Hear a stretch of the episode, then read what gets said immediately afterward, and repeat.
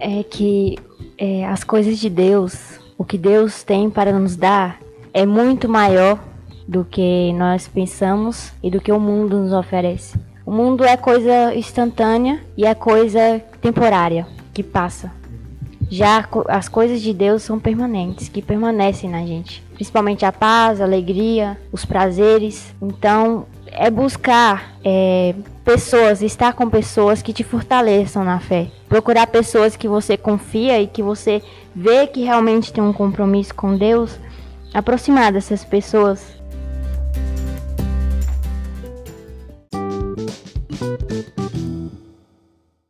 Graça e paz a todos. Está começando aqui mais um episódio do Lobato Cast. Hoje com a presença muito especial da Levita Jabes Dantas e também com o nosso sócio aqui do Lobato Cast, Matheus Oliveira. É, como eu falei, Jabes ela é levita da nossa igreja, ela é filha do, do meu pastor. Levita, canta, toca bateria, violão, teclado e pretende tocar outros instrumentos aí, né, Jabes?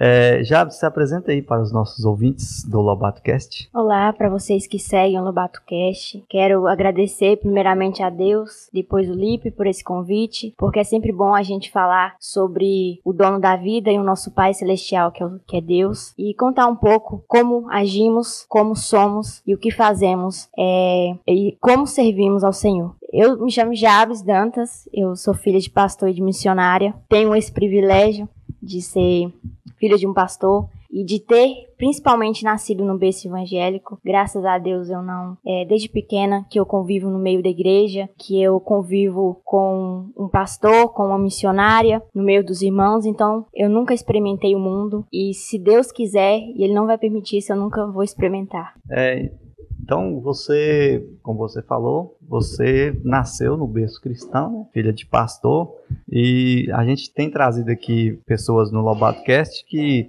de, de, todas, de todas as origens, né, Mateus? Pessoas que já foram do mundo, que sofreram um processo de conversão e também pessoas que nasceu no berço evangélico, pessoas como eu que nasceu, mas também é, a gente se desviou por um uhum. pequeno pedaço de tempo, mas acabou voltando à, à casa do Senhor e graças a Deus você não passou por isso, né? E nem vai passar. Sim, se Deus quiser. E conta aí pra gente como é, é esse processo assim de nascer e ter que resistir ao mundo? É, quando me perguntam como é ser filha de um pastor, como é estar no lar evangélico desde pequena, é, é, tudo muito, foi muito, tudo muito natural. Tem gente que pensa, muitas pessoas devem pensar, até mesmo quem não conhece e está escutando esse podcast, é que meu pai ou minha mãe, desde pequena, fala assim, ó, você tem que ir pra igreja, você tem que batizar, olha, é isso aqui. Não, foi tudo muito natural. Meu pai e a minha mãe, desde pequena, eles me ensinaram sim, me ensinaram. E foi é aquilo que a palavra fala, né? É, eles lançaram é, a semente e frutificou em meu coração. E desde pequena eu sigo a palavra e eu,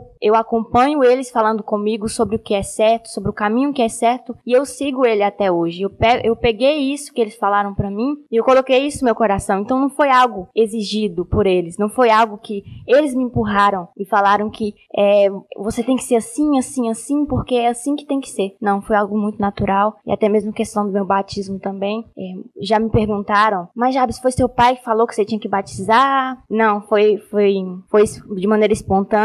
Quando eu fiz 12 anos, é, minha mãe e meu pai, eles só me falaram que, me falaram, me explicaram sobre o batismo. E iam, ia ter o batismo nessa época. E eu e minha, e minha amiga, a Bia, Beatriz, é, ela estava indo na igreja e ela me falou que queria batizar. E eu também falei, não, vamos batizar. E eu fui e batizei. Então foi algo natural, não foi, foi algo que meu pai e a minha mãe exigiu que eu tinha que fazer. Então, eu falo que desde pequena eu fui ensinada de uma forma e por essa forma que eu fui ensinada e fui direcionada, eu estou seguindo até hoje. Graça e paz a todos. Estou muito feliz de estarmos aqui em mais um episódio do nosso Lobato Cast. Estaria anunciando o tema de hoje, que é o Desafios de uma Filha de Pastor. Nós estamos com a nossa série de pé sobre pastor e hoje nós vamos com esse tema trazendo uma filha de pastor, deixando bem claro a importância desse tema para os dias atuais a respeito de saber da cultura, dos princípios e dos valores que uma filha de pastor já inicia do berço é, e os desafios que essa pessoa enfrenta ao decorrer da vida. Muito interessante que todas as vezes que a gente traz algum convidado aqui, a gente presta muita atenção no processo de conversão ou até mesmo no processo do seu chamado. É, o Felipe mesmo disse aí que cada um tem um processo, cada um tem uma história. Tem pessoas que nasceram no berço e se afastaram, tem pessoas que fora do evangelho conheceram o evangelho e entraram, e assim vai. Nem toda a história é igual, mas tem muitos vertígios parecidos, tem muitas coisas que se encaixam. É, eu louvo a Deus pela vida da Jabes, além de, de, irmãos de igreja, somos parentes, ela é minha prima, pai dela é meu pastor, meu tio, e eu acompanho esse processo, essa caminhada, e eu estou muito feliz em poder estar recebendo ela aqui. É, o que a gente tem que, que entender é que Deus, ele nos chamou para nós implantarmos o reino dele aqui na terra. Ele nos chamou para plantarmos a sua luz, a sua palavra e sermos sal da terra e sermos luz do mundo. Eu deixo uma pergunta para vocês ouvintes que já conhecem esse, esse evangelho e seguem esse evangelho, é, que tipo de luz você está sendo e que tipo de plantação você está plantando nessa terra. A terra vai vir cheia de desafios, ainda mais para jovens. E hoje nós estamos aqui falando com uma jovem, que além de ser filho de pastor, é uma jovem. Não, não quer dizer que ela é filha de pastor, que ela está tampada a não passar por alguma dificuldade, alguma pressão ou alguma tentação na vida que venha querer tirar ela do propósito. Eu quero perguntar para a Jabes, a minha primeira pergunta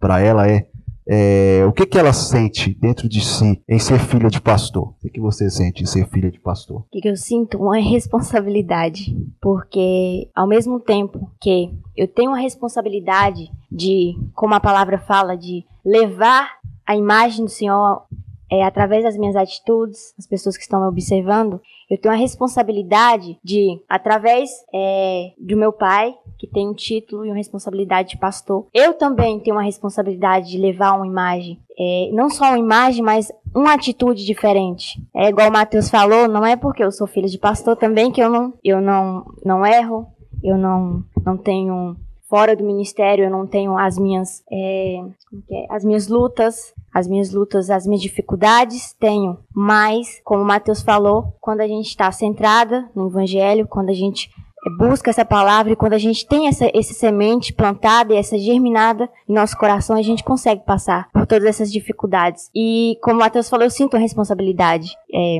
porque, querendo ou não, quando a gente é não só filho de pastor, focar filho de pastor, mas quando a gente é filho de alguém que tem um ministério na igreja, querendo ou não, pessoas vão nos observar, pessoas vão buscar em nós, vão exigir de nós uma atitude diferente que o mundo não tem. Né? Uhum. Não vamos ser diferentes se, se tivermos uma atitude que o mundo tem. Verdade. Não vamos ser diferentes, não vamos ser luz. Então as pessoas olham para nós buscando algo diferente. Aquela pessoa é da igreja. Então, aquela pessoa com certeza tem uma atitude diferente, tem um jeito diferente de agir. Não que somos diferentes de, de todo mundo e somos melhores, não. É, mas temos atitudes e temos e agimos diferente em algumas coisas. É, muito bom, você falou sobre a responsabilidade, né? É, eu já vi, acredito que o pessoal que vai estar nos ouvindo também já observou, a gente já viu muitos filhos de pastores que por um tempo seguiu, né, quando criança, o evangélico, mas depois que acabou desviando, alguns voltaram, voltaram e outros não voltaram. Eu lembro, eu vi, presenciei uma conversa entre um filho de pastor que não está na igreja e um pastor que tem filhos que estão na igreja. E ele comentou, ele comentou sobre a vida, né, o cotidiano dele, do pai dele. E eu quero te perguntar o seguinte: é, o que nas ações e atitudes na sua família, do seu pai e da sua mãe, além, é claro, do fortalecimento do Espírito Santo, tá, na sua vida, é, mas eu estou te perguntando sobre as ações deles, pai e mãe, na sua vida que te fortaleceu a permanecer na presença de Deus. Sim, meu pai e a minha mãe sempre é, tiraram um tempo para falar do testemunho deles, antes da conversão deles, antes de irem para a igreja. E uma das coisas que eles mais enfati é, é, enfatizavam é que o antes deles de irem para a igreja, a vida deles era totalmente diferente. Não tinham paz, não tinha alegria. É, meu pai, ele me falava, conta o testemunho dele, fala como ele era, fala assim, ó, já fui jovem como você, é, já tomei atitudes assim, assim, assim, que me fizeram cair e me fizeram entrar num erro que eu, tenho, eu tenho isso no meu coração até hoje. E eu não posso consertar o meu passado, só o meu futuro. Então, uma das coisas que eu te falo é que faça diferença. Eu fiz assim. Aí minha mãe fala a mesma coisa, ó, eu fiz assim. Mas você não precisa seguir o mesmo caminho que nós, porque nós já sabemos como vai ser o futuro. Você pode fazer diferente. E eles sempre deixaram claro para mim qual, como foi o testemunho deles, como foi o antes deles na igreja e o depois deles na igreja. É, e é isso, eu sigo isso perante o testemunho que eles falam para mim. Interessante. Quando, quando a gente é jovem, né, irmão Matheus? É, a gente acha que a gente sabe tudo. E os conselhos que os pais da gente dá, a gente acha que é implicância dos pais. E a gente percebe que a sabedoria da Jado de entender que esses conselhos, na verdade, não é bem um conselho. O que que é? Quem é o pai e a mãe dela hoje? É o que ela vai ser no futuro. Então, é eles já passaram pela, pela, pela, pela fase de criança, pela adolescência, pela juventude. Então, todas as experiências já passaram. E passaram para ela e ela teve a inteligência de ouvir e entender que o que eles falaram é o que ela poderia ter passar e ser prejudicada e ela é decidiu não, não passar.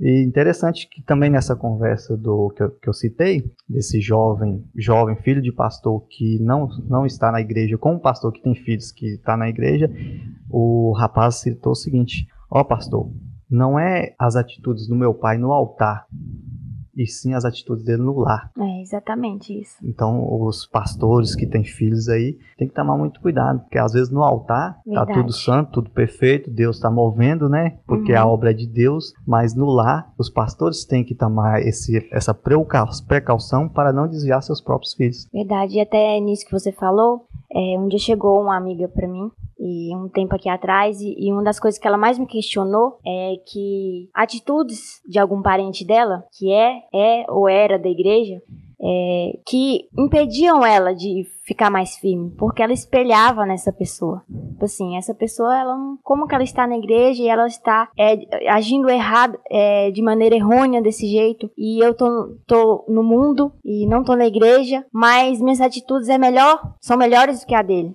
Então, é como você falou, não é só em cima do altar. É quando sai da igreja, fecha a porta da igreja e entra para sua casa. Aí as atitudes começam a ser observadas, principalmente pelos filhos ou pelos parentes. Então, até mesmo por filhos pequenos, né, que observam a atitude dos pais, como é os pais dentro de casa, é, como é o relacionamento dos dois. As coisas que eu mais observo em meus pais são o relacionamento deles dois. Como, como casal? Como casal, é claro. E é isso, é, é por exemplo, é você transparecer para o seu filho hum. é, uma imagem que ele queira, quando, quando crescer ou quando casar, ser igual a você, ser da maneira que você é com seu esposo, ou da maneira que você é com seu esposo. Então.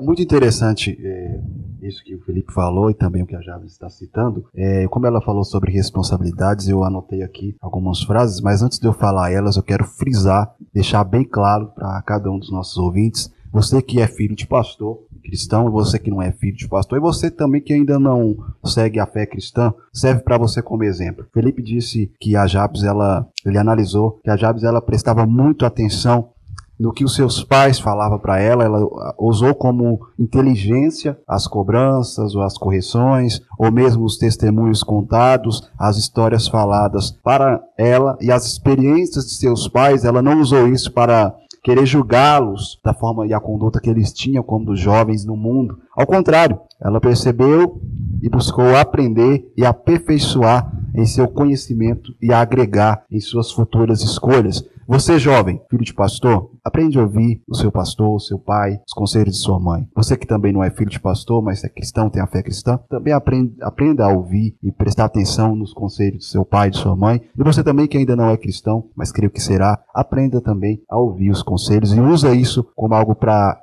acrescentar em suas escolhas e suas decisões. Antes de tomar qualquer posição, procure o seu pai e sua mãe. Antes de tomar qualquer decisão, procure seu pai e sua mãe e também o nosso Deus eterno. A pergunta que eu fiz para Javes foi bem interessante. A família carrega o chamado do pastor. A família também carrega o chamado de um pastor. É, quando Deus ele escolhe e coloca o título pastoral sobre um pastor, não é só esse pastor que vai carregar o título pastoral. Ele tem que entender que a família dele, os seus filhos, é, a sua esposa, também carrega é, essa responsabilidade. Claro que ele não pode jogar sobre os filhos uma total responsabilidade do cargo, porque aí os filhos não entendem ainda esse processo, mas ele tem que dosar, saber que o maior investimento dele não é no altar, mas é na família dele, é na casa dele. Se ele saber centrar a casa dele, é o maior testemunho de imagem que ele pode passar para os seus seguidores e para aqueles que podem se tornar futuras ovelhas. A Jabes falou algo também interessante, que uma pessoa chegou para ela e falou que tinha uma pessoa na família que era, ou não sei, que era cristão ou não, era cristã, mas estava dando mau exemplo e fez com que essa pessoa desanimasse na fé e não quisesse seguir. Exatamente. E o muito provável que a Bíblia vai nos dizer, ontem nós estávamos no nosso estudo de sabedoria, nosso grupo de sabedoria, Deus abençoe cada um que, que estava lá com a gente ontem, a gente falou sobre os, as obras da carne e os frutos do Espírito, que vai estar escrito em Gálatas 5, do 16 a seguir, e também nós lemos em Mateus, capítulo de número 7, versículo 19 a seguir, que fala sobre a árvore má e sobre a árvore boa. Então é pela, pelos, pela, pelos frutos se conhece a árvore. O que, que significa isso? É pelo seu testemunho, é pela sua vida fora da igreja, fora das quatro paredes, que as pessoas vão observar. O mundo não vai te observar só você com o microfone na mão, como pastor, como filho de pastor que toca um instrumento. Ele vai observar você fora dali. É lá fora que nós temos que implementar a nossa cultura, o nosso estilo de vida para, para nós. Eu quero deixar aqui uma meditação para mim, para Jabes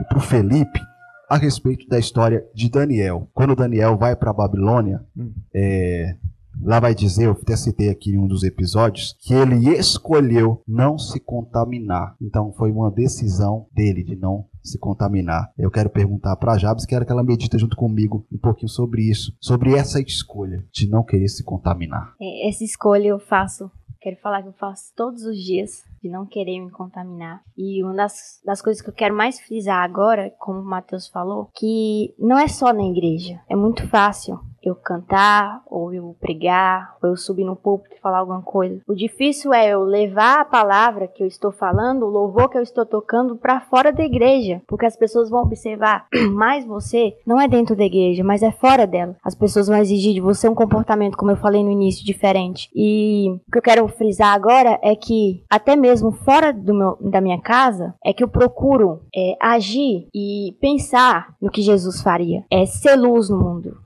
Quero até contar um, um, uma história que em 2018 eu fiz uma viagem com a escola, com a minha escola e com uh, os meus colegas de escola. E eu nunca tinha viajado sem meus pais, nunca tinha enfrentado uma viagem assim. E meus pais não sabiam se eles iam, eu não sabia se eles iam deixar eu viajar porque era sem eles. E na época eu não tinha 18 anos, eu era menor de idade, só que professores responsáveis, mas mesmo assim, meus pais nunca, é, nunca tiveram que me deixar viajar sozinho. Não que eles não confiassem em mim, mas porque, como pais, eles ficam assim pensando como vai ser e tudo mais. Uhum. E quando eu viajei, eu fiz essa viagem, uma das coisas que eu mais reparei é que eu olhei assim para aquelas pessoas, eu via que não tinha ninguém me vendo, me vendo ali que me conheciam assim, só minhas amigas. Mas minhas amigas, vou dizer a verdade, minhas amigas, se eu tivesse que fazer alguma coisa errada ali, minhas amigas nunca iam contar. Talvez iam saber por outras pessoas. Verdade. Entendeu? Então eu tava em um ambiente ali que eu podia errar. Vamos falar assim. Podia errar nos olhos do homem que os homens aqui, um lugar que eu moro, talvez, talvez ainda, não iam saber. Recebi propostas, recebi, tive. É, não vou dizer que eu tive influências, porque as minhas amigas, graças a Deus, elas me respeitam como sendo da igreja.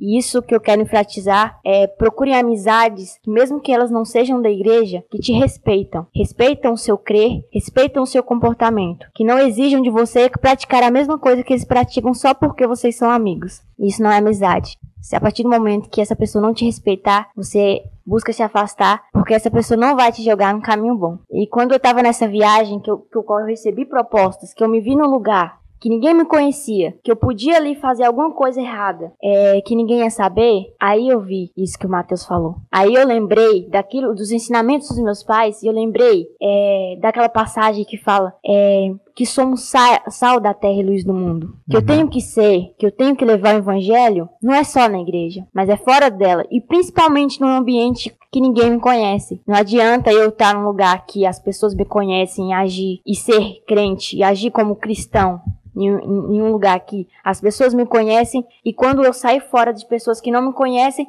eu ajo é, totalmente como as pessoas do mundo agem. Eu bebo, eu, eu fico com pessoas, eu fico com um tanto de pessoas, eu faço isso, faço isso. e faço várias coisas erradas. Então, esse, essa viagem foi um ensinamento para mim, porque eu me vi em um lugar que ninguém me conhecia ali. Poderia errar, né? Poderia errar, poderia. Mas eu escolhi não errar porque eu lembrei dos ensinamentos dos meus pais, lembrei da palavra e eu escolhi, como o Mateus falou, eu escolho todos os dias é abdicar dos erros, porque eu sigo o evangelho e eu procuro segui-lo. E como essa responsabilidade de ser filha de um pastor, eu procuro transparecer isso, essa responsabilidade, através das minhas atitudes. Interessante. Eu ia te perguntar exatamente essa questão sobre amigos, né? No seu caso, amigas. Eu, você comentou que as suas amigas, graças a Deus, te respeitam. Eu também comentei que em outros episódios do Lobatcast que nesse período que eu me afastei, não me afastei de Cristo, que os princípios já estavam em mim ali desde a infância, mas eu me afastei um pouco da igreja, dos cultos, uhum. e comecei a frequentar a festa com os meus amigos. Mas, graças a Deus, todos os meus amigos, os meus amigos ali do, do meu círculo pessoal,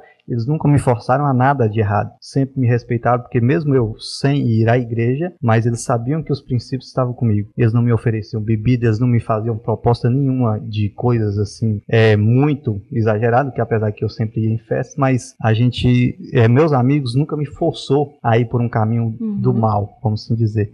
E pelo que você falou, suas amigas também te tratam da mesma maneira. Sim. Mas, além das amigas, que ali o grupinho pessoal que a gente sempre tem, ainda mais tem os outros, né? Tem, tem os, os, de fora, os do, do outro círculo, do derredor. Né? E como você lida é, com as cobranças? Porque as suas amigas talvez não te cobram, mas os outros, os, os próximos, Sim. não vou dizer amigos, também pode estar cobrando, questionando, duvidando se você realmente é o que você fala ou que aparentemente dá para ver como você se comporta diante disso. É exatamente isso. É, me pegam várias vezes duvidando. É, da, muita gente pensa, e quando eu falo que eu não pratico as coisas que o mundo oferece, eles acham a maior loucura do mundo. Não, mas como você nunca, nunca namorou? Ou como você nunca ficou com ninguém? Ou como, como você consegue isso? Não, isso é mentira. Não, isso não pode. Eles acham loucura, por quê? Não tem os olhos abertos, né? Como a, a Bíblia fala que quando conhecemos a, a verdade, a verdade nos liberta. Uhum. E eu procuro agir como? Eu procuro não muito conviver assim com essas pessoas, assim de forma como amigos, eu procuro lidar com essas pessoas de forma diferente. E principalmente, eu procuro, é, eu procuro, eu procuro provar para essas pessoas que eu realmente estou falando a verdade. Uhum. E como eu falei, tem, o tempo inteiro eu estou falando através das minhas atitudes e através das minhas escolhas. Porque mesmo que eu esteja ali num ambiente, não um ambiente de festa ou de farra, mas um ambiente que pessoas ali não são evangélicas, não são cristãs, eu procuro transparecer a luz ali no meio daquele lugar através das atitudes e escolhas, assim como eu fiz naquela viagem que eu, eu contei a história da minha viagem. E eu quero até falar uma vez, muito tempo aqui atrás, eu tinha 12 anos de idade, eu estava na casa de uma colega fazendo um penteado no cabelo e ela estava com uma amiga lá. E ela perguntou a minha idade, e eu falei a idade, que se não me engano era 12 ou era 13 anos, por, por volta dessas idades. E ela perguntou assim: Ah, mas você já fica com o menino, né? Você já namora, com certeza. Eu falei assim: Não. Não, mas você já namorou alguém, né? Eu falei assim: Não, eu tenho 12 anos, não é idade. Ela riu da minha cara e falou assim: na sua idade eu já namorava. Na sua idade, tipo assim, querendo me influenciar e querendo é, fazer com que eu acreditasse que aquilo, o erro era eu não praticar aquilo e o certo era eu fazer aquilo que ela fazia quando era da minha idade. E é como o Felipe falou o tempo inteiro: é, você que, que é filho de pastor ou é filho de um líder, ou você que não é e é da igreja, você vai receber propostas, você vai ser cobrado é, para ser cristão, agir como cristão e ao mesmo tempo vai ser cobrado a por que, que você não faz aquilo que nós fazemos? Por que, que é tão errado? Porque é que muita gente me pergunta assim, ah, mas eu não quero ser cristão porque é muito preso. Não, é como a Bíblia fala. Tudo me é lícito, mas nem tudo me convém. Tem coisas que eu faço, não é porque os meus pais me privam, não é porque a igreja é, fala assim, não, você não pode fazer. Não, eu automaticamente eu vejo que isso não é necessário para mim. Eu não preciso disso. Nesse momento não há necessidade de eu fazer isso. Não é uma coisa que vai me agregar, é uma coisa que se eu não fazer isso, é, eu não vou conseguir viver. Não, eu vou conseguir viver, então não há necessidade, então para que fazer? Quando a Javes fala a respeito de provar e mostrar para as pessoas, é realmente quem ela é em Cristo Jesus. É, o evangelho não prende, ele liberta a pessoa de coisas que vão trazer uma certa uma destruição no futuro. Imagina uma criança que começa de pequeno no, alcooli, no, no álcool, no alcoolismo. É, a tendência dessa pessoa no futuro é muito grande em pegar uma doença, ao mesmo tempo quando ter sua própria casa, sua família e for um, um alcoólatra, vamos dizer assim. É, a bebida em si tira a pessoa seu consciente. Em Provérbios vai falar sobre isso, que a aparência do vil chama atenção, é bonita, mas depois é algo amargo, é, é sofredor para si mesmo. Então assim, o evangelho ele só vai é, te mostrar que você não precisa disso para ser feliz. Imagina uma pessoa que é entregue aos vícios é, e fala assim para mim, exemplo: Não, se eu quiser parar agora eu paro. Não, não para. Porque isso é seu senhor. O cigarro é seu senhor. Esse pequeno cigarro na sua mão está sendo seu senhor. Não é você que joga no chão e pisa nele. Eu posso fumar se eu quiser. Se eu quiser fumar um cigarro, eu fumo, mas eu não preciso de cigarro. É verdade. Eu comando o cigarro. Isso. Então não quer dizer que eu sou cristão que ah, tem uma regra de fé que eu não posso fumar. Eu posso fumar, mas eu não preciso. Eu posso beber, mas eu não preciso de beber, eu não necessito disso. Eu preciso eu amo a cultura que eu sigo, eu amo os princípios e valores que eu guardo. Daniel teve isso como exemplo também. Quando foi oferecido para ele os banquetes é, do rei, os outros jovens ali já tinham a cultura de comer desses alimentos. Daniel tinha princípios e valores das Jabes. E percebe os frutos das Jabes, como cristão, você vai ver falar: Eu quero ser a Jabes. Não são, leva dupla responsabilidade sobre uma vida cristã. Eu faço igrejas de ganhar mesmo o nome de pregador, vamos dizer assim, de levar ministro do evangelho, que eu ganhei esse nome depois dos meus 14 anos.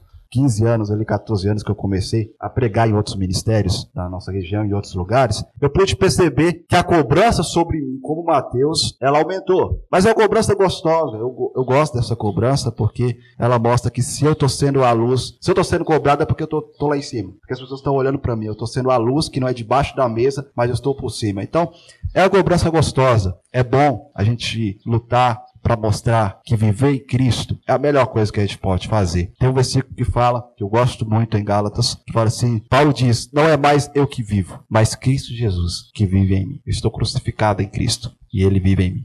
Bom, irmãos, então aqui, pelo que a gente percebe no, na história da Jabes, filha de pastor, que ela, ela teve duas bases muito fortes que ajudou ela a permanecer aí na presença, né?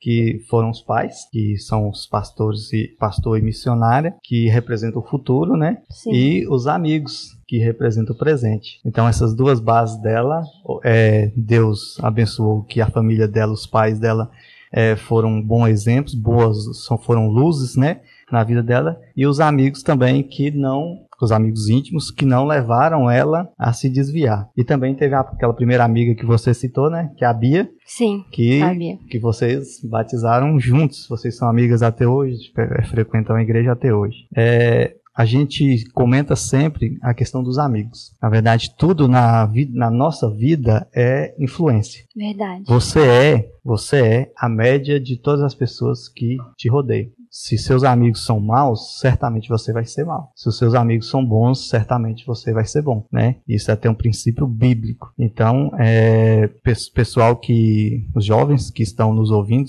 principalmente filhos de, de pastores, filhos de líderes, aí que talvez não tenham uma base boa no lar, mas que isso não pode mudar, eles não conseguem mudar.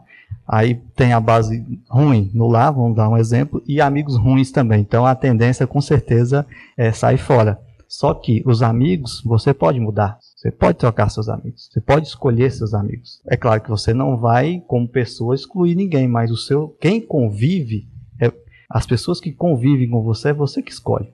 Então, se você tem um princípio, se você tem um propósito de seguir é, a fé, seguir a Cristo, seguir no caminho de Jesus, e você vê que não tem aquela primeira base, que é o futuro, né, que são os pais, e você também não tem os amigos, que é o presente que está te levando para o mal, você pode trocar os amigos. Então, é, eu louvo a Deus pelos amigos da Jabes, também louvo a Deus pelos meus amigos, que apesar de não serem cristãos, mas também nunca me forçou a desviar, a ir por um lado que não teria volta, né? E você, irmão Matheus, você tem alguma experiência assim com, com amigos? Você também é um jovem. Apesar a gente tá falando de jovem, que nem pergunta a idade das Javes, né? Verdade. Tenho 18 anos. Tenho 18 anos. Nove. Então, sobre questão de amizades, é, eu sempre ouvia na escola, é, tinha uma música que cantava a respeito de amizade, né? Que é aquela amizade verdadeira, aquela que você deve guardar dentro de sete chaves e fechar, não deixar ir embora. E eu lembro que cantava uma música como essa direto, eu esqueci de quem é a canção, mas é uma música bem antiga. Amigos é coisa para se guardar debaixo de sete chaves, coisa assim. Não é do Roberto, não? É, Irmão Roberto? Não sei. não. E, e, canta, e cantava essa música lá na escola. Só que assim, a gente cantava, eu entendia o que estava querendo dizer. E depois eu entendi. Amigos de verdade são aqueles que estão com você em qualquer dificuldade, em todos os momentos, sejam eles bons ou, ou ruins. Eu tenho várias pessoas de convívio né, diário, mas amigos mesmo são é, contados na mão. Não porque eu excluo pessoas, mas é que o Deus ele tem que ele nos dá é, a, a responsabilidade da gente guiar quem tem que estar do nosso lado e quem não deve estar naquela parte íntima com a gente. Então tem assuntos que você não pode falar com qualquer amizade, tem coisas que você não pode contar para qualquer pessoa. E a gente como cristão, a gente tem que ter mais esse discernimento ainda é, nesse ponto de vista da Jabes, ao ponto de entender que quando ela chega para essas amigas dela, implementando o reino de Deus, plantando o reino de Deus, as, pessoas, as amigas dela já criam um certa receio, respeito. respeito. e receio de falar algumas coisas. É, isso é verdade. Eu acho que o grande problema dos filhos de pastor, falo assim, que talvez as amizades não respeitam eles, é que eles não implementam essa responsabilidade. Elas, eles não passam essa imagem lá fora. Então, quando os filhos de pastor não passam essa imagem lá fora, eles não, eles vão é, crescer, seus amigos vão crescer achando que você é essa pessoa, esse moleque irresponsável, que não tem maturidade nenhuma, que não tem vontade de, de planos e projetos algum. Então eu creio que a Jabes é muito isso, eu observo ela, eu vejo isso, que ela conseguiu, mesmo nova, desde nova, implementar isso, esse respeito. As pessoas, ela chega perto dessas pessoas, as pessoas já, tipo, isso aqui não pode falar perto da Jabes. Quando você ganha esse, esse, esse, essa palavra de respeito com seus amigos, é muito lindo. O problema é tipo assim, ah, pode falar, ele também fala. Pode falar, ela também fala. Então eu creio é. que tudo vai no início.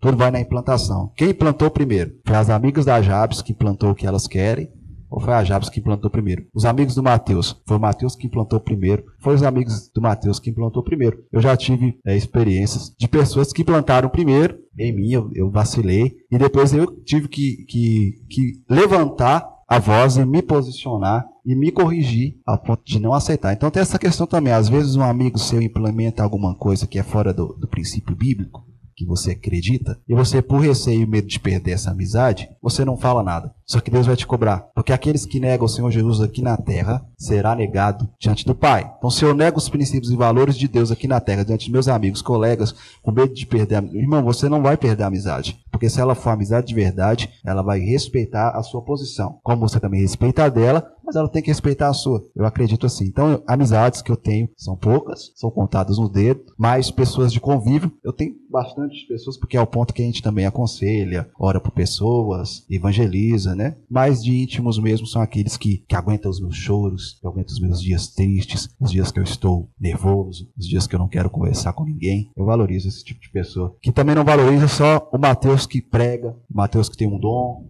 não. Eu sempre pedi para Deus pessoas que valorizassem o Mateus, Mateus. E não o Mateus que tivesse um dom, o Mateus que prega, não. Esses aí são aqueles que são bajuladores, que aproveitam da situação para auto também querer se promover. A pergunta que eu quero fazer para Jabes é: conta pra gente, Jabes, uma experiência que você teve com Deus que te fez levar a sua fé. Porque assim, mesmo que você nasceu no berço, eu acredito que mesmo que a gente nasce num berço evangélico, Deus também quer ter um encontro com a gente. Não é só com aquele que vem de fora. O que está dentro, que nasceu, também tem um encontro. Porque no início você ainda não entende muito bem. Mas depois você cria uma paixão por Deus, porque comigo foi assim. E eu quero te perguntar uma experiência que você teve com Deus, se você quiser contar pra gente. É, foi, foi, tem várias, assim, experiências, assim, pequenininhas, assim, é, rápidas, mas que eu peguei, assim. E eu vi, assim, experiências que eu vi Deus usando uma pessoa por uma frase, assim, que a pessoa fala. Que naquele momento não é a pessoa, mas sim Deus que está falando. Tava na escola, em 2019, é, estudando, e eu fiz algumas amizades lá. E dentre essas amizades, eu acho deixa eu ver, nenhuma delas naquele momento eram da igreja. E a gente estava conversando sobre algumas coisas e a gente começou a falar, eu não me, me recordo do que a gente estava falando. A gente estava falando sobre algo e do nada, assim, do nada, uma daquelas meninas, ela falou uma frase, falou uma frase assim, é, que só eu sabia, só eu. Tipo assim, eu já, eu tava me perguntando naquele momento, é, uma coisa, me perguntando, falando assim, mas por que isso? Por que, que, que essas meninas vão para esse lugar e eu não, não vou? Eu poderia ir, mas por que? Nossa, eu até pensei naquele momento, falei assim, nossa, é, se eu não fosse da igreja, eu ia. Aí, aquela menina falou uma frase que eu, que não foi ela, eu tenho certeza que não foi ela. Uhum. A gente tava conversando do nada, eu só pensei isso, eu não falei, eu não cheguei a falar. E ela falou assim: Sabe por que a Jabes não frequenta esses lugares? Porque ela tem uma luz que esses ambientes, é, que esses ambientes não é para ela. Nossa. Não é para ela esses ambientes. É, a gente faz isso, mas ela não faz isso porque a luz que ela tem é diferente da nossa. E ela continuou falando outra coisa que não era aquilo que ela tava Tudo falando ali. fora de contexto. Tudo né? fora de contexto. Só ela- a frase. só ali. a frase. As meninas nem falaram sobre isso e só eu escutei aquilo e não falei mais nada. E, e eu lembro disso até hoje. E era até uma festa que ia ter. E elas estavam falando disso sobre e eu comecei a pensar, eu falei assim, nossa, mas se eu não fosse da igreja, eu ia nessa festa. E ela falou do nada isso, sabe por que que a Jabes não pode ir nesse lugar? Sabe por que que ela não vai? Porque não frequenta? Porque a luz que ela tem é diferente da nossa. Ela tem uma luz diferente. E eu, eu olhei aquela frase e eu fiquei calada e não falei mais nada disso, mas eu vi que não foi ela que falou aquilo. Aham. Mas foi o Espírito Santo me falando daquilo que eu estava pensando naquele momento. Então já me parei várias vezes em ambientes que não eram com pessoas que da igreja, mas do nada Deus usar uma pessoa ali para falar alguma coisa referente a ser imagem e semelhança de Deus. E eu me recordar, falei assim, não, peraí, vou voltar aqui de novo que eu tô nos meus pensamentos, as minhas atitudes saindo fora da, da presença de Deus. Não cheguei, graças a Deus, ao ponto de sair da presença de Deus. Eu quando eu falo presença de Deus é sair da vontade do Senhor, mas quando eu me pego para sair, Alguma vez já me peguei pra sair. Deus usa alguém pra falar comigo que não é nem cristão. E, e, e de- dentre todas essas vezes, essa dessa em especial foi a que eu senti mais que foi Deus falando comigo, diretamente comigo. Amém. Ô, Jabs, é, a adolescência ali, o período dos 14 anos até.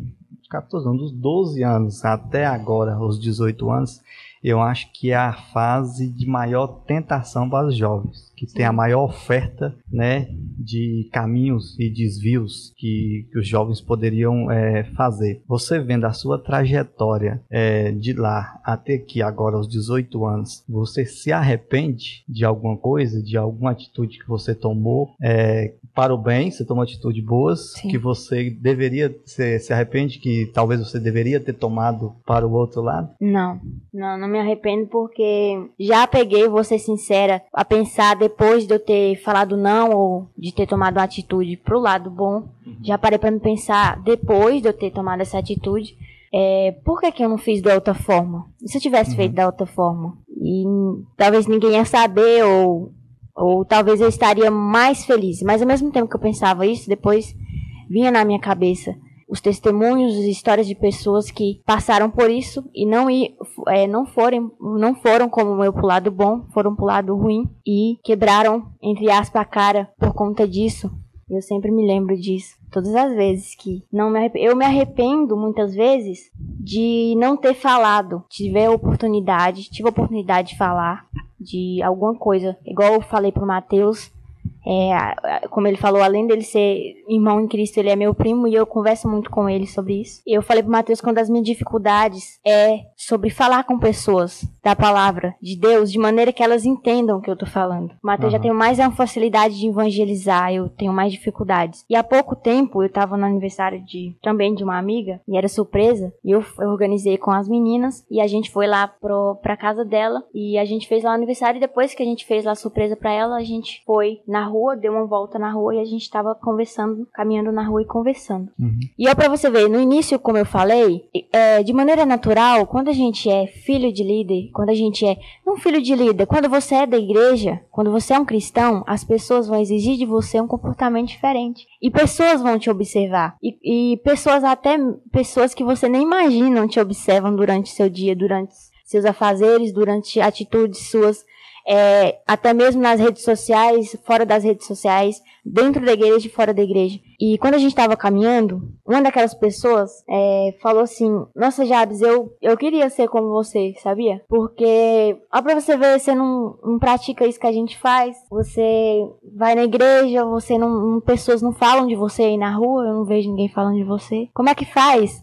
E eu, eu, tipo assim, eu pensei várias coisas na hora e eu não falei nada. Assim, eu só, uhum. eu só falei assim, graças a Deus. Falei sobre isso, graças a Deus. Mas eu, eu vi ali uma oportunidade, me arrependo de não ter. Porque eu tive uma oportunidade, até falei, acho que até falei pro Matheus sobre isso. E ele falou que eu tive uma oportunidade ali de ter falado alguma coisa. Porque ela falou, como faz? Eu devia ter falado. É. Mas eu creio que Deus vai me dar sabedoria por conta disso. Mas é uma das coisas que eu arrependo foi nesse dia de eu não ter falado sobre como ser assim. E essa é uma das grandes palavras do evangelismo, é aquela palavra que você não, não força o assunto, você não força acontecer o assunto da Bíblia e nem do Evangelho. É algo automático. As pessoas observam você e as pessoas querem falar disso com você. As pessoas elas querem ver a sua visão sobre o Evangelho. Porque, para todos que estiverem ouvindo, muitos têm uma imagem sobre ser cristão que é uma imagem muito distorcida, eu vou dizer assim. Até mesmo estigma é. as pessoas têm. E você só vai descobrir de verdade aproximando de uma pessoa que não é religiosa, mas que é uma pessoa que é cristã em Cristo Jesus de verdade. Você precisa de aproximar não de um religioso. O religioso é aquele que só está acostumado a seguir as regras, os dogmas de uma igreja, os segmentos de, de uma igreja, que não são errados, mas também às vezes extrapola ao ponto de da pessoa maltratar as outras, não saber conversar, ser estúpido com as pessoas, não saber tratar a forma do diálogo. Então, aproxima de pessoas que passam para você uma imagem diferente daquilo que talvez distorcer na sua cabeça. Caso você ouviu do seu pai, ah não, ser crente é ruim, não sei o que, ser cristão é ruim. E às vezes você tem curiosidade de querer conhecer isso. Eu já vi pessoas aproximando de mim falando, eu tenho desejo de conhecer. E não tem como é, eu falar que eu odeio é, uma manga, não gosto da manga e do sabor da manga, se eu não experimentar, mano. E você falar, não, eu nunca comi, então você não pode falar que não gosta. Come primeiro, e depois você fala se você não gosta de manga ou não. Eu lembro que teve várias frutas que ofereciam para me perguntar para Jabs é, a respeito do processo dela até chegar a ser levada, a gente começou a compor juntos, tocando em cadernos. Ela batia no caderno e eu batia no caderno. Um dia ela falou para mim: Eu vou aprender a tocar violão, e eu vou tocar e você vai cantar comigo. Nós vamos fazer dessa passagem. Lembra-se bem, a Jabes profetizou algo na vida dela que ela nem tinha condições naquele momento ainda de, de aprender a tocar, vamos dizer assim. O que você está profetizando na sua vida, filho de pastor e filha de pastor? Qual é o seu desejo? A questão dos instrumentos, é, até mesmo meu primo, irmão do Mateus, o Jefferson, ele tocava na igreja, é, bateria, e ele, dizendo ele, meus pais, que eu sempre, desde pequenininha, gostei de ficar lá do lado dele, vendo o que era bateria, como era que tocava. E quando eu fiz oito anos de idade, ele veio ficar um tempo, que ele mora em São Paulo, veio ficar um tempo aqui onde a gente mora. E ele pegou e falou assim: Não, vou, vou te ensinar a tocar bateria. E na época, como era ele, somente ele que tocava tocava bateria na igreja, quando ele foi para São Paulo, a bateria ficou em cima, que a igreja tem, tem embaixo, a igreja é embaixo, e no andar de cima é, é a sala. É uma sala que ficava o escritório da igreja. Fica o escritório da igreja e bateria para lá porque não tinha ninguém para tocar. Não tinha ninguém para tocar e entre aspas estava ocupando espaço ali que poderia. Quando ele me, ele começou a me ensinar, ah, antes disso, teve outras pessoas que, que começaram a aprender, mas não tinham, é, viam que não tinham o dom para aquilo. Quem acredita em, em, um dom assim, que acha que tem que ter o dom assim para tocar, não tinha o dom e viu assim, falando não tem o dom e não tocou, não não aprenderam, ou seja, não aprenderam a tocar bateria. Quando ele veio de São Paulo, ele começou a me ensinar, eu aprendi, e eu nunca esqueço daquilo que ele me falou. Ele falou assim, Jabs, eu cheguei aqui, a bateria tava lá em cima. Pode acontecer o que for, mas nunca deixe aquela bateria subir lá em cima de novo, lá, lá, lá pra cima não deixa que ela vai lá para cima de novo. Ou seja, não deixa parar ministério. Uhum. Ou, ou, seja, você tocando, eu, eu, creio que não vai ficar só nesse instrumento, mas ou seja, outras pessoas tocando. Ensina outras pessoas, mas não deixa parar a bateria. E aquilo eu levei assim para mim essa frase e eu to comecei a tocar na igreja bateria. E o teclado, eu sempre gostei do teclado.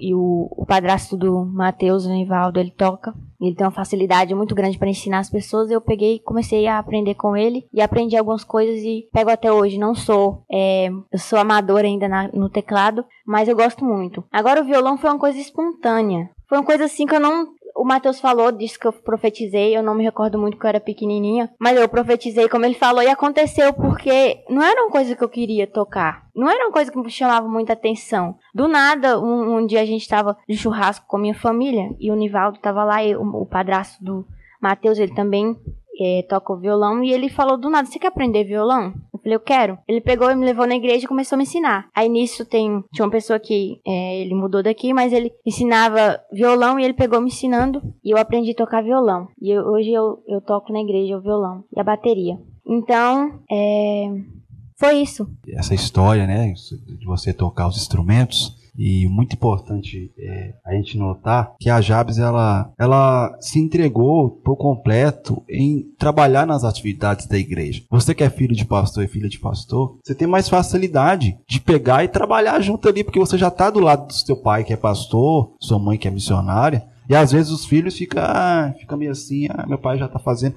Entra no meio, faça também, procure seu chamado, descubra seu propósito. Em cima disso, eu quero perguntar para Jabes, para você foi importante ter se envolvido nessas atividades para você estar tá firme com Cristo hoje? Sim, acho que sim, foi importante, porque foi algo que me aproximou das coisas da igreja. Foi algo que me levou a a gostar de fazer as coisas na igreja. Porque eu gosto muito de instrumento. Não só o teclado, a bateria e o violão, mas outros instrumentos que eu ainda quero aprender.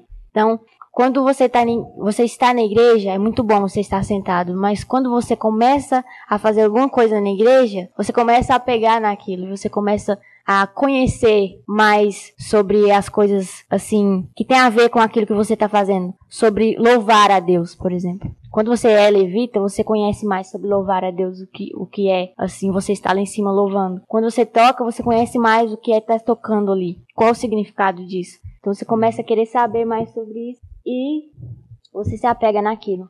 O a Jabs falou tem tem pessoas que acreditam ou não, né, que sobre tocar instrumento se é dom ou não. Eu teve uma época que eu pedi a Jazz para me ensinar a tocar bateria. Eu lembro disso.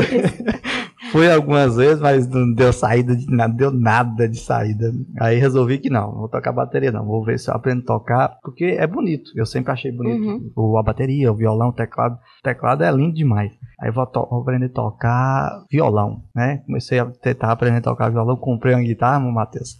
Comprei uma guitarra, comprei umas caixas de som, entendeu? Eu empolguei, montei tudo, vou aprender a tocar. Porque ah, não aprendi no violão, ah, é, as cordas muito duras, não sei o quê. Sim, vou tal. passar para outra. A guitarra é mais fácil, porque é, é, é elétrica e tal. Compramos a guitarra, as caixinhas, montou tudo. Nada. Aí eu quero perguntar para Jabs, Jabs, é, é realmente um dom? Ou mesmo quem não tem dom pode desenvolver esse talento? É, como eu falei, né, quem acredita ou não, por que, que eu falei isso? Porque é, eu creio sim, se que, eu, é, espero que vocês entendam o que eu vou falar. Eu creio sim que tem pessoas que têm um dom para aquilo, como a, a Bíblia fala, que tem os dons, mas também que quando a pessoa quer, quando eu quero uma coisa, quando eu persisto naquilo, eu consigo. Eu consigo. Se eu Verdade. tenho uma dificuldade, por exemplo, de tocar alguma coisa e eu quero aprender aquilo, pela minha persistência, eu consigo aquilo que, que eu consigo tocar, eu consigo aprender. Então, a mesma coisa que o dom. Quando a pessoa tem um dom, ela tem mais facilidade de pegar aquilo. Tem mais facilidade. Talvez se o Lipe tivesse persistido na bateria ou no violão ou no, no na guitarra, uhum. ele estaria hoje tocando. Mas uhum. como houve desistência, não sei se ele desistiu ainda, não sei se ele quer ainda aprender. Um dia eu aprendo alguma coisa. é, mas quando não há desistência, eu falo isso por quê? Porque eu, eu, eu pude escutar o testemunho da, da Neide, cantora Neide Martins Gospel, eu pude sentar com ela e conversar com ela. É... E ela falou, uma das coisas que ela falou no testemunho dela, que ela falou que ela não cantava, ela fala, uhum. que não cantava nada, ela mesma fala, não cantava nada, e eu achava lindo quem cantava. E toda vez que eu pedia pro pastor para me colocar a cantar, mas não dava certo porque não dava certo os instrumentos, minha voz ia para um lado, os instrumentos para outro, eu não era afinada, eu não eu não conseguia cantar. E ela falou que teve um dia, que eu não me, eu não me recordo se foi um irmão ou se foi uma irmã da igreja, falou assim, Neide, é, se você quer realmente isso, busque de Deus isso, que ele vai te dar. Se você não consegue cantar, busque de Deus que ele vai te conceder esse dom de cantar, esse, essa voz que você tanto quer. Ela falou que começou a buscar, começou a jejuar, começou a orar de madrugada. Deus, eu quero cantar, eu quero louvar. Eu acho tão lindo quem canta, quem louva, mas minha voz não, não é afinada. E ela falou que ao longo do tempo a voz dela começou a ver a, a mudança. Começou. Ela falou que pediu, ela, pra você ver, ela falou que pediu, pediu para Deus uma voz que fosse diferente. E se vocês pegaram a música dela, quando ela cantava antes com o Alisson, as pessoas pensavam que eram dois homens. Aí ela fala que a voz dela começou a engrossar. Quando ela conversa, conversa Realmente. normal. Mas quando ela canta, é uma, uma voz mais grossa, mais grave. Aí ela falou que isso foi que ela pediu uma voz que fosse diferente. Ela não especificou como seria. Então Deus aca acabou dando para ela esse dom e hoje ela canta e fez CD e canta hoje nas igrejas. Então por isso que eu penso que quando a pessoa não tem o dom, mas quer aquilo, Deus pode dar esse dom para ela quando ela busca, quando ela persiste. É, uma vez eu ouvi uma pessoa falando sobre isso, né, sobre o dom, né, o talento e a persistência, né, a disciplina. E ele falou o seguinte que o, a, o melhor, a melhor situação é a pessoa talentosa com disciplina e persistência. Isso é sucesso total. Uhum. Mas também tem a pessoa que não tem talento, mas tem disciplina e persistência, que ele também consegue sucesso. Isso. Mas ele falou que mesmo o cara sem talento, mas que não tem nem disciplina nem persistência, é melhor ser. É melhor ser sem talento, com disciplina e persistência, do que talentoso sem disciplina e persistência. Exatamente. Verdade. Eu acho que se eu, um dia eu for aprender instrumento, eu vou ter que encaixar nesse, né? Muito a- ao ver para nós que quando Deus me chamou no chamado é, de levar o evangelho, pregar a palavra, passar estudo, aconselhar pessoas. Ontem mesmo uma pessoa me fez uma pergunta né, e eu vou dar a resposta para essa pessoa hoje, tá, com base bíblica, através dos estudos tá, que eu já até fiz. Que uma coisa que eu aprendi muito é isso. É ter persistência, é ter vontade e desejo de aprender. Certo dia, lá pro ano de 2016, eu tinha acabado de formar na escola, estava pensando em ingressar em alguma faculdade do tipo, estava até iniciando assim já o processo. Só que ali naquele momento Deus falou para mim que não era para mim entrar em nada disso. Eu falei, mas o que eu vou fazer se eu não entrar na faculdade? Aí eu lembro que eu estava de manhã, 9 horas da manhã, eu tinha muito sonho de montar minha biblioteca de livros, estudar teologia, eu estudo sobre Deus, que é aperfeiçoar minha, meu modelo de pregação como um conselheiro bíblico, passar. Porque às vezes as pessoas têm alguma dúvida, a gente que, que aprofunda, você consegue tirar de letra algumas dúvidas. E eu lembro que 9 horas da manhã a pessoa me ligou me oferecendo um curso de teologia. Me deu um desconto bacana. Eu não pensei duas vezes. Eu nem falei nada com a minha mãe. Já falei assim, não, eu quero o curso. Quero fazer esse curso. Ela a mulher fez meu cadastro. Depois de um mês, chegou todos os livros. Quando os livros chegou, eu comecei a chorar. Eu fiz esse curso por dois anos e até hoje eu estudo, porque um, um grande estudioso, ele nunca para de estudar, não é porque terminou o curso que ele já está concluído, ele tem que sempre revisar e aprender. E eu vi que a persistência, a vontade de, de, de lutar para aquilo, faz a diferença. Então você que, que não tem o talento, você que quer fazer alguma coisa, tenha persistência. Eu quero contar um pouquinho de mim, sobre mim. Eu vou perguntar para Felipe também e para Jabes. Sobre a minha rotina em, em Cristo Jesus e das coisas que eu faço. Leitura mesmo. Eu tive dificuldade em, em ler bastante. Eu comecei a aprender, é, aperfeiçoar a vida de leitura mais um pouco para frente. Eu lembro que me convidava para pregar e eu só li a Bíblia nesse momento, ali do, a partir dos 14 para trás. Eu não tinha essa responsabilidade ainda. Eu não li a Bíblia para ler que nem eu leio hoje. Eu simplesmente, ah, Mateus, vai pregar amanhã em tal lugar. Eu simplesmente pegava a Bíblia, montava um sermão, ia lá e pregava. E era uma benção. Só que eu percebi que não era isso. Deus queria algo, algo a mais de mim. Não era só o talento. Era a disciplina e a persistência em fazer. E graças a Deus eu tenho minha vida de leitura, onde eu leio a Bíblia, estudo duas horas por dia, é, acompanho vídeos de pregadores, estudos básicos e mais avançados. Hoje, agora mesmo estou estudando sobre casamento e aprofundando nesses assuntos. E ah, eu quero perguntar para o Felipe como que é a rotina dele em questão de estudos, leituras, algo do tipo, o que, que ele faz? Ei, irmão, igual eu comentei com vocês aqui antes do antes da gente iniciar o episódio. A minha formação acadêmica é na área de exatas, números. É física e engenharia de produção. Então, falou números é comigo mesmo, né? Só que a questão de leitura e escrita, eu sou horrível, nota zero, zero mesmo. Eu comentei até que eu já até fugi de algumas disciplinas quando, é, quando era, eram esses assuntos. Mas é, de uns anos para cá, uns, há uns dois anos, eu decidi, porque eu já sabia dessa dificuldade minha, E eu decidi transformar, mudar essa dificuldade. Então eu decidi a ter mais uma disciplina de leitura e de escrita para tentar corrigir, tentar não, para corrigir essa deficiência minha aí. É, no início do ano, eu, mas mesmo com essa dificuldade, eu gostava de alguns temas de leitura. Eu gostava de ler é, biografia de pessoas, biografia de empresários. Até então eu tinha lido a biografia do Steve Jobs, do Eike Batista, né, brasileiro. E mais no início desse ano que realmente eu tomei a posição sobre a questão da leitura. Fiz um propósito comigo, tornei esse propósito público, né, porque para ter o compromisso de cumprir, que era seria de ler 12 livros durante o ano. Já estou batendo essa meta, acredito que eu vou ler um, um pouco a mais.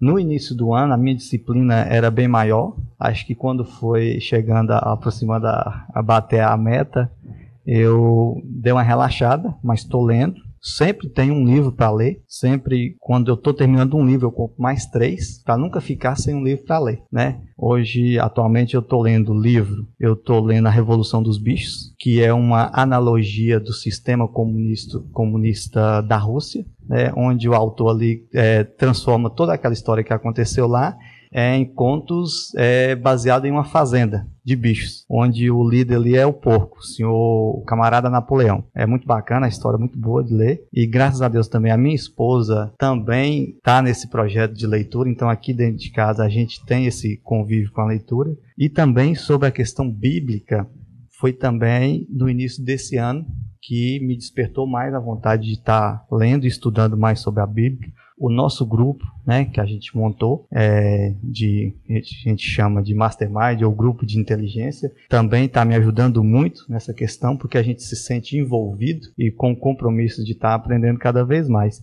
Então é isso, eu te, tinha essa dificuldade, estou vencendo, e a leitura, graças a Deus, eu estou me adaptando muito bem. Hoje eu sento para ler, eu, eu, eu consigo já visualizar as histórias na minha mente porque no início era muito pesado. No início, antes de ter a disciplina de leitura, eu li ali uma página, meus olhos já pesavam, já dava sono, eu não conseguia entender nada, a minha mente distraía, eu começava a ler, depois eu, eu tipo assim, a gente começa a ler automático e não está entendendo o que está acontecendo. Aí eu, eu percebi isso. O que, que eu faço? Quando eu vejo que eu me divaguei ali do assunto, eu volto de novo. Volto à página e começo a ler tudo de novo, porque eu tenho que acompanhar a, a, a trajetória ali da leitura. E está sendo, tá sendo benção, graças a Deus. E você, Jabs? É, sua forma de estudo, o que, que você utiliza? É igual o Lipe falou, é questão de disciplinar. Antes de eu começar a me disciplinar em questão da, de ler a Bíblia, ou até mesmo de orar, eu lia livros normais, como o Lipe falou. Eu lia livros que não, não eram, não, não era a Bíblia, né? Até mesmo por conta dos meus estudos. E eu comecei a ler eh, os livros, até mesmo que não era uma coisa assim que, que eu vou falar que era um hábito meu de leitura, mas que eu fui criando. Só que teve um dia que teve uma pregação na igreja que falou que como nós somos seguidores de Jesus se não conhecemos Jesus? Né? Se não lemos a palavra, não conhecemos Jesus. É, não conhecemos 100% como Jesus era, como é ser cristão. Uhum. Porque a, a Bíblia é como se fosse um, um dicionário, um mapa, que a manual. gente. Um manual, isso, um manual, que a gente tem que seguir. E quando eu me vi nessa situação que eu não li a Bíblia, eu falei assim: não, eu vou, vou a partir de amanhã eu vou começar a me disciplinar em questão de ler a Bíblia e todo dia antes de eu começar a estudar, é, antes das minhas aulas, eu pego, leio um, um, capítulo e oro diante daquele capítulo. Eu leio aquele capítulo e oro é, de, é, conforme aquele capítulo que eu orei, uhum. que eu li. Uhum. Então eu comecei a ter disciplina e até hoje. É, e se acaso não der para me fazer isso durante o dia, eu fico sentindo falta, é como se tivesse faltando alguma coisa. O, o, sobre a Bíblia, eu via como é que eu vou conseguir explicar isso aqui? Eu vi a Bíblia mais como um livro espiritual, é, espiritual focado só ali na questão religião. Não sei se vocês estão me entendendo. Sim. Quando eu comecei a ler outros livros, porque eu também li a Bíblia e ouvia pregações, ia no culto, quando eu comecei a ler outros livros e eu vi que o princípio ali, nesses livros que não, não era bíblico, não era cristão, não era evangélico, o princípio ali é, focado naquele, naquele livro, era um princípio da Bíblia, eu li o livro, mas isso aqui é Bíblia. Aí lendo, a gente vai lendo, vai lendo outros capítulos, outro tema, isso aqui é Bíblia, isso aqui está na Bíblia.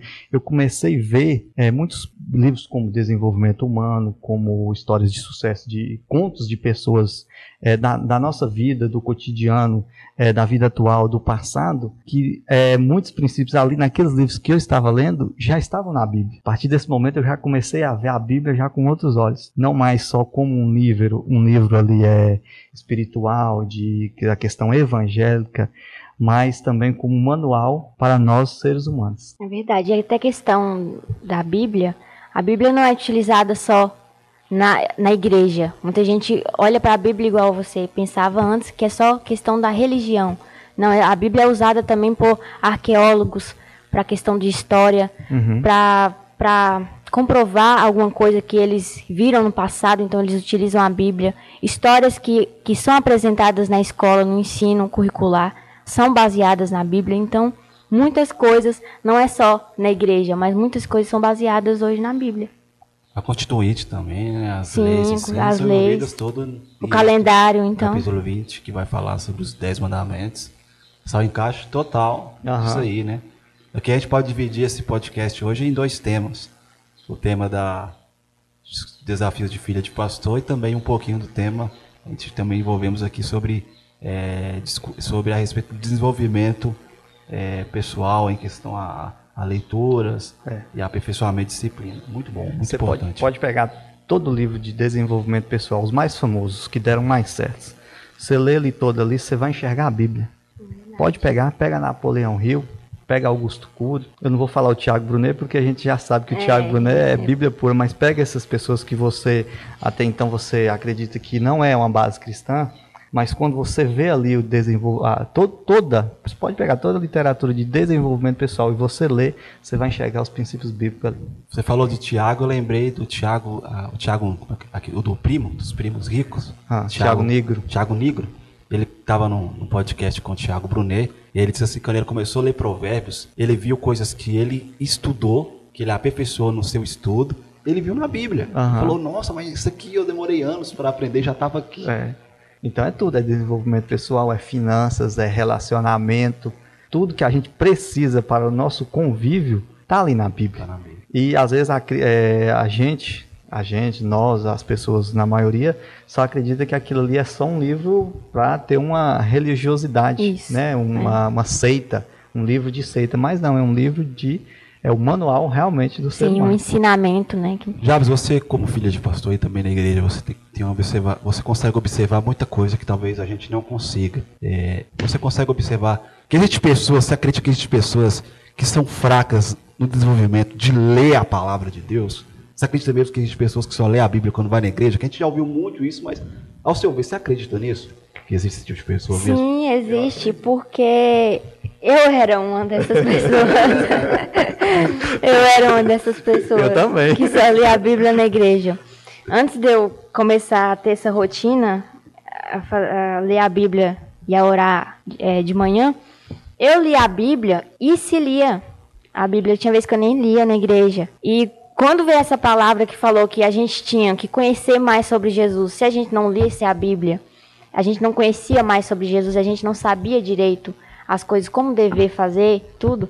E que também não era só na igreja que a gente tinha que ler ela, mas fora dela eu comecei a ver. Mas eu tem pessoas assim. Tem pessoas até mesmo por preguiça. Né? Eu falo assim, por preguiça, que é uma coisa assim. Muita gente fala assim, mas preguiça, não, eu não tenho preguiça, eu não tenho. Não, preguiça é uma coisa. Eu tinha preguiça de ler a Bíblia, porque eu via assim, nossa, ah, ler esse texto me dá canseira e tudo. Mas quando você se disciplina, você começa a ler, perdão, o Mateus mesmo. Ele fala comigo, ele já falou para mim várias vezes que lê durante os dias, ele lê muito durante os dias. Antes ele falou que ficava cansado, hoje ele consegue ler muito. O Lipe também da mesma coisa, ele consegue ler um livro hoje, vários capítulos sem ter sono. Eu da mesma forma. Então é você criar um hábito. A partir do momento que a gente cria um hábito, a gente começa a entender. É, é, é igual eu vi, eu vi um, uma vez um, acho que até foi o Thiago Brunet que eu ouvi falando, ele falou assim, você não consegue durante o dia? É, você não consegue, ah, durante o dia eu não consigo ter os, os afazeres. Acorda mais cedo uhum. e lê a Bíblia. Ah, mas esse, essa hora que eu não consigo. faz nesse horário aqui que você consegue para você que você não não tipo assim não toma o seu tempo, mas que você também não fique sem praticar a leitura da Bíblia. Mas tem sim pessoas que não leem a Bíblia e muita gente também que acredita que não precisam ler a Bíblia. E tem aqueles também que não lê porque não não não infelizmente não sabem ler e que tem a vontade. Eu falei isso para meu avô. Meu avô não, não, não sabe, não teve o privilégio de, de saber ler, de aprender a ler, mas ele gosta muito de escutar a palavra. A frase para isso que nós estamos meditando aqui nesse momento é: quem quer fazer, não coloca desculpas, faz. E a pergunta é: o que fazer para começar a ler a Bíblia? Eu tenho um, um vídeo no meu Instagram que eu explico mais ou menos. Porque às vezes você pega uma Bíblia, ela tem 66 livros. Você fala, nossa, tem muitos livros. Como é que eu vou ler essa palavra toda? Como é que eu vou entender isso? Aí você vai perceber que a Bíblia é dividida em capítulos e em versículos. Tem o Antigo Testamento e tem o Novo Testamento que já vem através de Jesus. Nós temos, é, temos os livros, os Pentateucos, temos os livros históricos, temos os livros poéticos, temos os livros dos profetas maiores e dos profetas menores. Temos os, os quatro evangelhos, temos as cartas de Paulo, de Paulo, perdão, que são 13 cartas. Temos Hebreus que não tem em si quem foi que escreveu. Muitos falam que foi Paulo, mas não sabe se foi. Temos os livros de Tiago, temos livro dois, temos cartas de Paulo, de Pedro e temos os livros de João também, e Apocalipse e o livro de Judas. Aí você vê tudo isso, isso te dá um, uma dor de cabeça. Só que você tem que entender que a Bíblia é resumida em uma palavra: antes de Jesus vir e depois que Jesus veio. A primeira carta, que é o Antigo Testamento, é Ele, a mensagem é Ele vai vir. E a segunda carta, que é o Novo Testamento, significa Ele veio. E o Apocalipse, exclusivo, significa Ele vai voltar. Então, o conselho que eu te dou é: comece a ler sobre Jesus. Entenda a importância de Jesus para os seres humanos. Conheça a história dele. Como eu vou conhecer a história dele? Lendo os quatro evangelhos, as biografias escritas sobre quem foi Jesus. Depois que você entender quem foi Jesus, você vai estudar a respeito quem foi a igreja.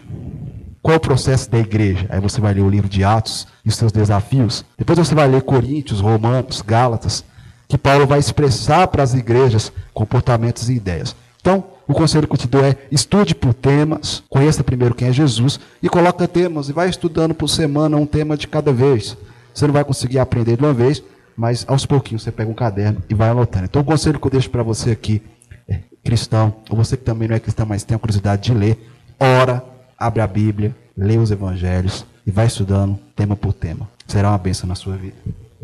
Ô, Matheus, sobre leitura, eu também tenho um conselho, é o seguinte, porque a, é, a, gente se cobra muito, né? Pessoa que não lê a Bíblia, que não tem o costume de ler, se cobra muito. Às vezes, quando ah, tira um dia para ler, eu vou ler a Bíblia, aí senta e quer ler muito. A pessoa não tem costume com ler, nunca leu, nunca parou para ler, não, não tem, tem disciplina hábito. de leitura, não tem o hábito de leitura, senta e já quer ler demais. Não, não faça isso, não. Pega a Bíblia ou um livro que você está pretendendo ler e lê só um pouquinho.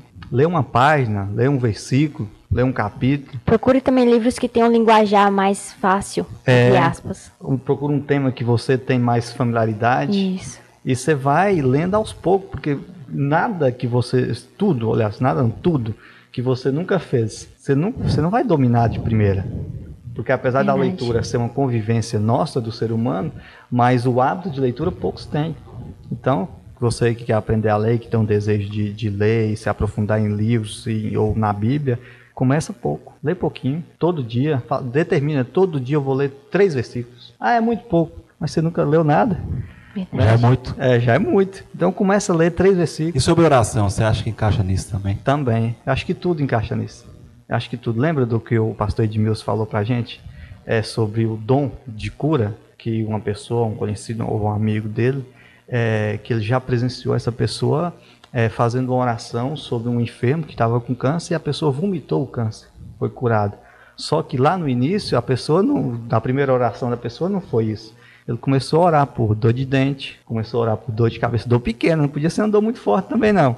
Então, tudo é, é treinamento, é crescimento. Você começa pouco, você começa pequeno e vai desenvolvendo. Sobre o nosso nosso tema aqui, que nós estamos falando, é sobre desenvolvimento, a respeito de, estudo e disciplina, disciplina. Ah, o início do, do Lobato Cast também foi assim, a nossa história aqui, porque quando, quando a gente começou a gravar aqui, o que, que a gente utilizou aqui? A nossa gravação. Pode falar Só gente. um celular. Só um celular. Sem fone, sem nada. Sem Só nada. um celular e um fone de ouvido. E o nosso medo foi qual? Vai, só se vai dar.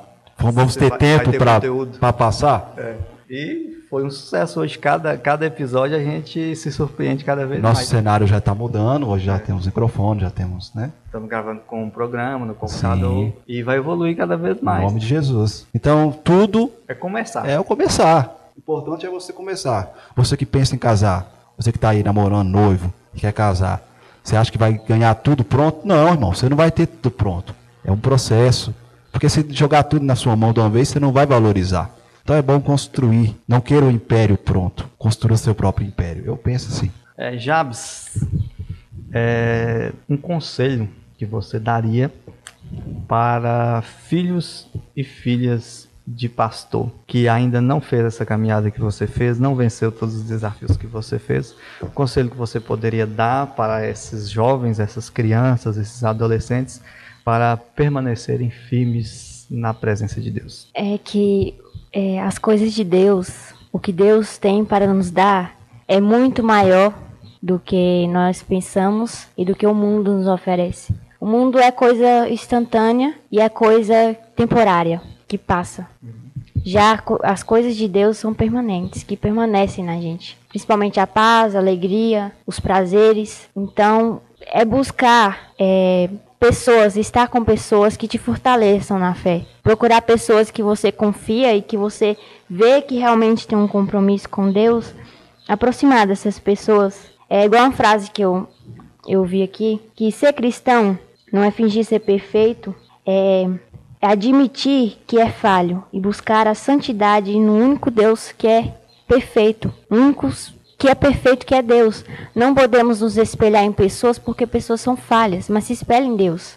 Se algum parente seu errou, como eu contei o caso de, de uma pessoa próxima a mim, que falou sobre o parente que, que impedia ela, entre aspas, de servir a Deus por conta das atitudes, se espelhe em Deus. Por mais que pessoas em sua volta não, não dê bons exemplos, não dê bons testemunhos, é, não procure ser perfeito você não vai achar. Só um que é perfeito que é Deus. Então espelhe nele e que vale a pena, vale. Amém. E você, irmão Mateus, você tem aí um conselho para dar para esses jovens, essas crianças, esses adolescentes, filhos de pastores, filhos de líderes, para permanecer na presença? Bom, o conselho que eu vou deixar é um, é um versículo, tá na Epístola de João, capítulo 2, verso 14. E João vai dizer assim: Escrevi a vocês jovens, porque vocês são fortes, e a palavra está em vocês e já vencestes o maligno. Então você jovem, você tem a força toda. A força está em você para vencer o maligno. Esse mesmo capítulo vai falar a respeito que as coisas do mundo, como eu já disse, as coisas do mundo elas passam. As paixões, as vaidades, é, os pecados, a iniquidade, essas coisas elas vão embora. Só que os que tiveram em Cristo Jesus permanecem para sempre. Eu quero dizer para você que já é cristão, permaneça firme em Cristo. Coloque a sua fé em Cristo. Alicerce-se em Cristo. E não importa a tempestade que vir, Jesus está contigo dentro desse barco. E você que ainda não é, eu te faço o convite de você conhecer Cristo. Não conhecer uma religião diferente da sua, mas conhecer a palavra, conhecer a verdade. Experimenta dessa, desse alimento. Não tenha medo de experimentar. Se você não gostar, aí você tem a escolha de não querer continuar. Mas eu te garanto que desde o momento que você experimentar, você não vai querer sair mais. Graça e paz a todos. É, a esses jovens eu também tenho um conselho, que é baseado basicamente no, no- pelo que eu passei, é a questão dos amigos. Fique atento às suas amizades. Você consegue perceber quem são seus amigos que estão te puxando para cima e quem são seus amigos que estão querendo te levar para baixo. E você tem sempre a opção de mudar a, a roda que, se, que cerca diante de você, né? Então, e o outro conselho é não deixe ser influenciado e para isso você tem que influenciar. Se você chegar na roda dos seus amigos e o assunto ali não for um bom assunto e eles continuarem a tocar no assunto, continuarem a desenvolver o assunto que não é bom, mesmo com a sua presença, alguma coisa está errada. Essas pessoas, os seus amigos, têm que se sentir incômodo quando você chegar e eles estiverem fazendo algo errado. Amém? Amém. Pessoal, conversamos aqui hoje com a Jabes Dantas, filha de pastor e de missionária, levita na casa de Deus, toca vários instrumentos e está pretendendo tocar ainda mais. Foi uma benção aqui a conversa, gostei muito, Jabes. Você já está convidada para participar de outros episódios aqui do Lobato Cast. Pode me chamar que vem. Amém. Nós vamos também, meu Matheus, marcar um podcast com o nosso grupo, né? Isso, o grupo de leitura, né? É. Nosso grupo de leitura. Porque aquelas reuniões que a gente faz, eu acredito que, que aquilo ali, se fosse gravado, seria muito, seria benção demais. Edifica e edificar muitas pessoas. Edifica, graças a Deus. É, Jabes Dantas, você está presente aí nas redes sociais, né? Como que o pessoal pode estar te encontrando aí, procurando quem é essa Jabes nas redes sociais?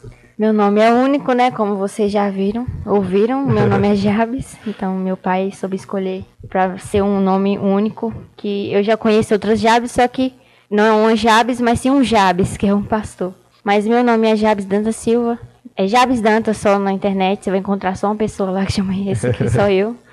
E você, irmão Matheus, como que o pessoal te procura aí, te encontra nas redes sociais? Bom, no meu Instagram, Deus Oliveira Silva, Deus com H e dois U's. Que Deus abençoe a todos, é, que a graça do nosso Senhor Jesus esteja com cada um de vocês e anote cada conselho que foi falado, tudo que foi dito aqui. Você que é filho de pastor, você que não é, também isso serve de exemplo para você, para mim e para todos nós. Que Deus abençoe.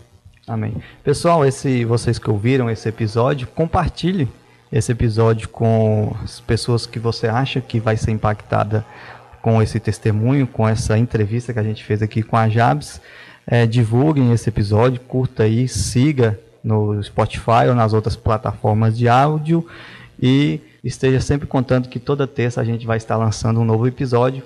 Graça e paz a todos vocês e amém.